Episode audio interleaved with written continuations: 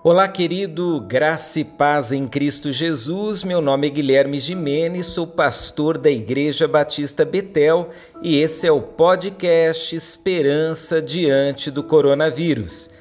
Eu gosto muito de ler e também de ouvir músicas, mas confesso que eu gosto mais de ler.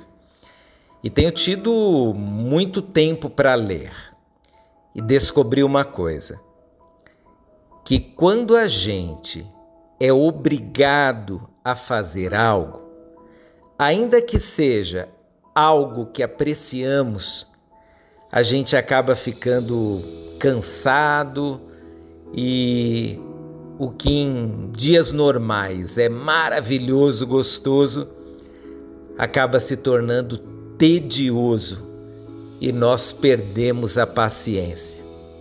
Quem diria que eu perderia paciência lendo. Mas isso aconteceu comigo. E sabe por quê? Porque eu queria fazer outras coisas, na verdade. Eu queria retornar algumas rotinas, eu queria desenvolver algo diferente, mas por não poder, acabei perdendo a paciência ao realizar algo que eu gosto demais. Eu acho que isso não está acontecendo só comigo, não, deve estar tá acontecendo com você também.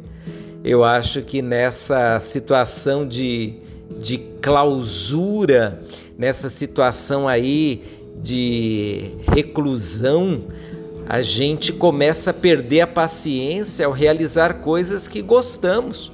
Talvez você tenha perdido a paciência até para, por exemplo, assistir uma série de sua preferência, ou até mesmo para conversar com a sua família. Que coisa terrível!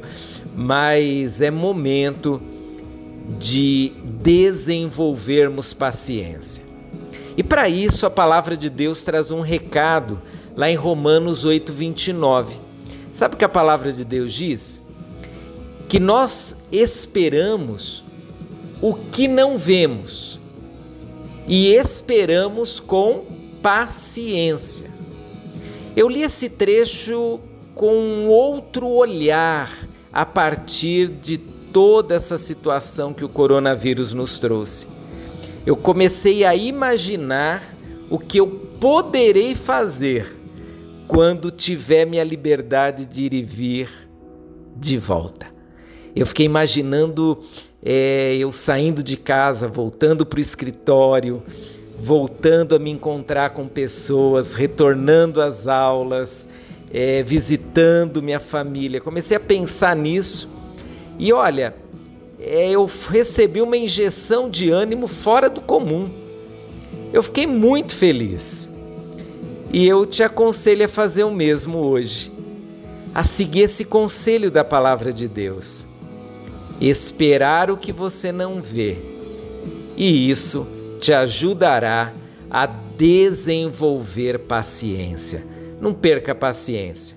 Pelo contrário, comece a sonhar, comece a cogitar coisas novas, comece a olhar com fé para o futuro e tudo isso te ajudará a nutrir esperança, eu tenho certeza. Um abraço, meu querido. Sonhe comigo que daqui a alguns dias tudo voltará ao normal. Deus te abençoe.